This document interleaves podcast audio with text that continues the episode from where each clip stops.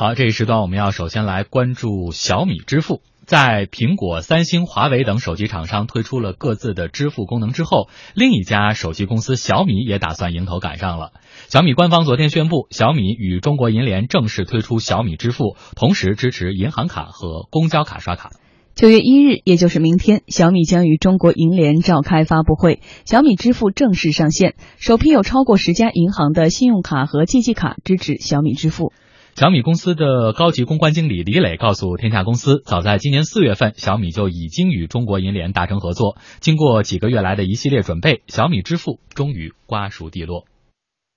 今年四月二十一号的时候啊，我们宣布和中国银联达成了合作，共同推进中中国创新移动支付行业发展。在八月十二号的时候呢，我们就在米 UI 八系统中启动了内测，邀请用户参与小米支付产品试用的测试。啊，随后呢，呃，我们呃自己，包括一些外面的朋友啊，媒体记者都体验过正在测试中的小米支付。苹果的支付功能被称为是 Apple Pay，而小米支付则被称为是米 Pay。据李磊介绍呢，米 Pay 刷手机支付的功能和苹果的 Apple Pay 类似，而刷公交的功能则是小米独有的。目前的小米支付刷公交的功能已在深圳、上海两市开始了，还有四省市的公交卡、地铁卡正在测试当中。而最近几年呢，国内智能手机市场规模发展的越来越快，在如今市场趋近饱和的状态下，仅仅依靠手机本身已经很难找到更大的价值，所以一些手机厂商开始把目光转向了新的方向。今年以来，手机 NFC 支付开始成为了各大手机厂商重点关注的业务。各大品牌纷纷希望推出自有的 NFC 支付功能，以摆脱对微信支付、支付宝支付的依赖。首先呢是年初苹果的 Apple Pay，随后三星、华为分别跟中国银联达成合作，推出了三星 Pay 和华为 Pay。而就在今天呢，招商银行与华为达成合作，成为了首批支持华为 Pay 的服务银行。在发布会上，华为消费者 BG 云服务部的总裁苏杰介绍了华为 Pay 的应用场景。第一个就是可以息屏支付，啊，就是可以不再打开手机，因为现在好多是需要打开手机，打开 APP，还要再去选择，不断的选择用户，还有这些这些东西。其实我们在息屏下可以做支付。另外一个。就是华为钱包里面对卡做进行统一的管理，包括银行卡，包括就是公交卡，包括地铁卡是可以统一的管理。再一个是快捷支付，快捷的付款，在付款的时候通过指纹的验证。因为其实我们呃跟银联合作，实际上是主要是有 Quick Pass 这种云云闪付的支持的 POS 机，啊现在有一千多万台，啊支持的各种场景，不管是便利店啊，还有咖啡厅。呃，还有地铁啊，这些这些商场啊，这些都是可以支持的。其实，移动支付的战争早早的就已经打响了。从去年年末的苹果推出的这个 Apple Pay，到我们前面提到的三星也好，华为也好，再到现在的小米，所以立动觉得。各大手机厂商现在推出自己的这个支付功能，这是不是接下来一个竞争最激烈的地方？呃，应该从这个已经打了半年了，因为苹果配这个 Apple Pay 推出来之后呢，大家都在观望。呃，当时呢，大家的很多手机厂商的一个想法，包括银联，包括它的合作方银行的一些想法，就是说通过这样的一个合作，它是取得一个呃多方的共赢。嗯，那从呃手机的角度来说的话，第一，这些厂商它。第一个最明显的就是它的硬件推广了嘛，对吧？它的硬件的这个需求量上去了，因为因为你你有这个功能，对吧？你这手机有功能，没其他的手机没有，那我肯定选择有这个 NFC 有进场支付功能的这样的手机，智能手机，这是对它硬件方面的一个支持。嗯，那另外一个最重要的呢，它可能通过这样的一个移动支付，它获取的很多的关于这个消费呃的数据啊，另外呢，它在这个。呃，第三方支付这个账户中，它也有一个收益的分成，嗯。啊，但是呢，目前来看的话，这种啊支付方式进场支付虽然有种种的好处，但是好像啊，我个人问了周边的一些在使用啊苹果的这个支付的这种呃用户啊，很多人现在好像并没有，就刚开始新鲜了一段，嗯啊，而且大家舆论也是比较看好，但是目前来看的话，好像还是有一点点没跟上，就是和预想的还不是那么的契合。是因为支付场景还不够普遍吗？呃，我觉得这个是很重要的一点啊，就是它的所谓基础设施，嗯，就是你支付你必须是它是一个双向识别，对吧？你不能是仅仅是我手机手机有，实际上这个所谓的手机支付就是把你的银行卡，嗯。变成了手机嘛，对吧？然后就变成了一个小的芯片植入在手机里面。那你如果说没有一个很好的跟它匹配的一个呃这个消费的场景或者消消费的基础设施，比如说 POS 机，对吧？如果它没有普遍的话，那我可能宁愿去选择二维码，选择这个在线的这种支付方支付方式。而且在线的支付宝也好，微信支付，大家用的已经非常的习惯了，所以我觉得这个习惯的培养才是更重要的。是对切换成本是很麻烦一件事情。如果它不是一个颠覆性智能的飞跃，嗯，就像苹果手机推出的时候，你的手机就意味着一已经被淘汰的时候，那大家都会换成智能手机。而如果二维码或者是扫一扫这种支付方式其实非常方便的时候，如果你再切换一个应用场景并不丰富的进场支付的话，其实反而平添麻烦。但是它会成为一种标配，就以后手机都会有，对，就像摄像头一样。但是以后未来的方式，当你出门只带一部手机的时候，它的价值就会凸显出来。没错，它其实我觉得，尽管说这半年多它并没有达到一个预期的这种火爆的程度，但是它必然是一个未来的一个趋势。因为我们说这个安全性来说的话，实际上这种进场支付、这种线下进场支付，它的安全性是很高的啊，很多人。总是怀疑它这个是不是会有一些安全性的问题，实际上这个呢，可能比比某些在线的支付的方式要要更好。嗯，呃，另外一个它的便捷度高了。刚才王山也讲了，你可以把所有的，我可以把所有的我的银行卡都绑定到里头去，然后呃，把公交卡也可以绑定到里头，甚至我洗车卡，对吧？只要有这个跟他有合作的话，我都可以绑定进去。对，绑定进去之后，我的钱包就就不用了。对吧？我就拿一部拿一部手机就全部搞定。就简单来说，你其实可以只绑定一张卡，但是你的应用场景会越来越丰富。除了刚才我们说到以外，即使是菜市场，甚至是路边摊，都能够用进场支付的时候，当都能够用这种支付的方式的时候，那可能是他们的春天，是蓬勃爆发的时期。对，习惯的养成很重要。嗯，前景很美好，我们可以畅想。但是现阶段是不是还存在着这样或者那样的问题？接下来我们可以做进一步的关注。比如在这次时间的节点上，小米作为国内的一个手机的手机业的一个巨头，现在推出米配，有人把它形容是雷军赶了一个晚集。不过呢，互联网评论人兰溪认为，米佩晚到了几个月的时间，其实这并不要紧。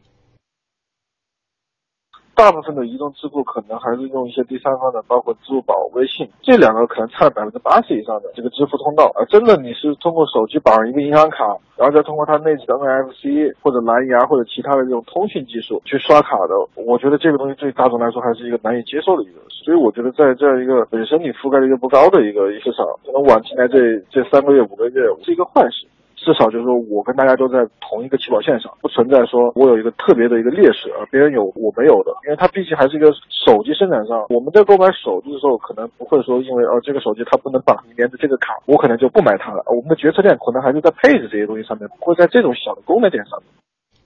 目前呢，智能手机推出的手机支付方式最具代表性的是 Apple Pay 和三星 Pay。在产品刚上线之初，Apple Pay 和三星 Pay 的确是引起过一阵绑卡热潮，但是随着时间的推移，热度也很快的消退了。嗯。有观点认为呢，现在无论是在高档商场，还是路边摊儿，或者是菜市场，大部分商户都能够实现微信支付或者是支付宝支付。究其原因，除了微信支付和支付宝做了大量的线下推广之外，还有一个原因就是支付的习惯问题。比如说，在淘宝当中消费的时候反复使用支付宝，在滴滴打车的时候反复使用微信支付，那么消费者在潜移默化当中已经接受和认可了这两种支付方式。市场支付资深人士董征表示说：“N F。” FC 支付要被市场广泛接受，还需要时间。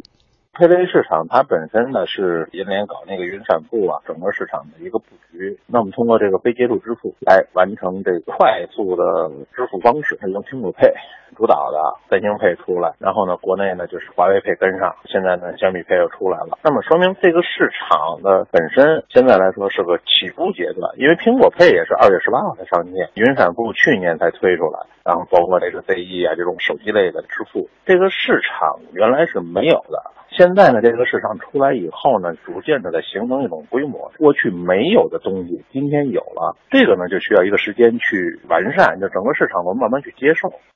而据了解，目前小米的支付功能只能在小米五当中来使用。同样的，苹果、三星、华为的支付功能也只能够在特定的机型当中使用。董铮认为呢，这也限制了手机 NFC 支付的推广。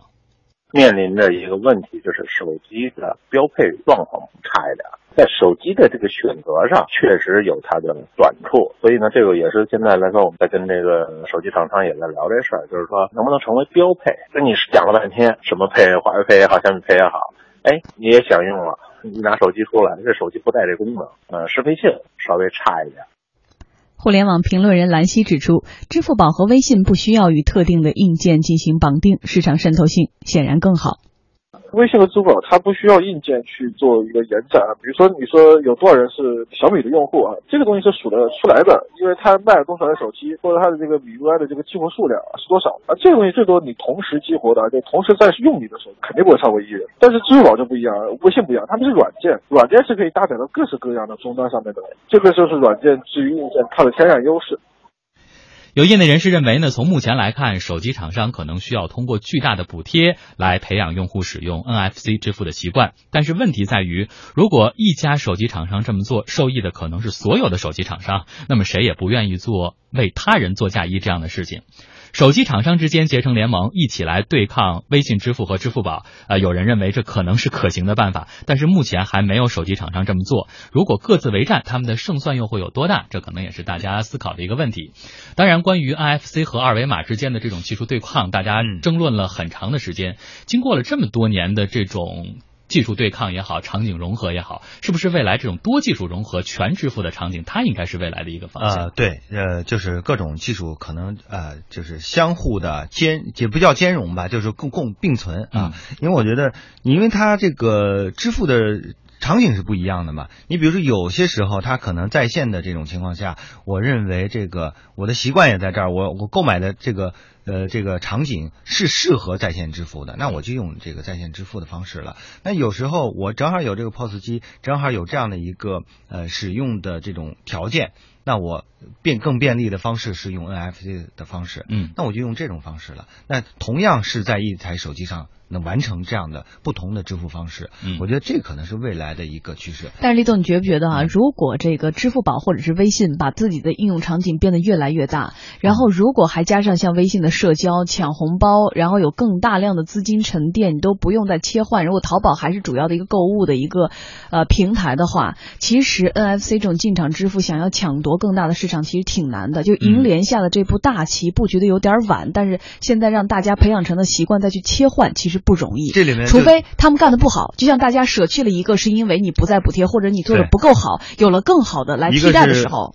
一个是舍弃了补贴，另外一个就刚才讲到的这些手机厂商能不能形成一个一致利益？嗯，就是说大家不要担心有有人搭车，然后大家形成一个共同的组组成一个话语权，去和啊这些这个呃银联也好，或者说去和它的其他的一些这个基础设施的这个供应商进行一个谈判，那获得更好的这个市场地位。我觉得这种可能倒是也是存在的，因为但是它前提是什么呢？前提是手机厂商变成。几个几个寡头，少数几个寡头，它才能形成更好的形成一个利益的统一。但目前来看的话，手机厂商太零散了，他们不可能形成统一的这个利益主体。所以呢，呃，在短期内他们是没有办法呃和这个你支付宝也好、微信也好、其他的一些支付在线支付方式呃这些第三方支付机构来进行对抗的。嗯，我们只能说技术上是看好的，因为确实。我们凡是使用过的人都觉得它太便利了，对吧？因为你不需要在在在线的方式，在在线的环境，你就可以手机都不用打开。嗯，对。然后你这个方式这么简这么简便，而且安全性也有一定的保障，那为什么不用呢？就是因为可能就是说你的习惯的积累和它外部的条件并没有形成。那可能到内部的话。那就需要有一段时间来沉淀了。那从小米的角度来说，我觉得可能对小米来说也是不能说是搭了一个晚班车，但是可能它还需要往前，还得要走一段时间的，嗯，且得走呢。习惯的养成和习惯的改变，这都需要时间。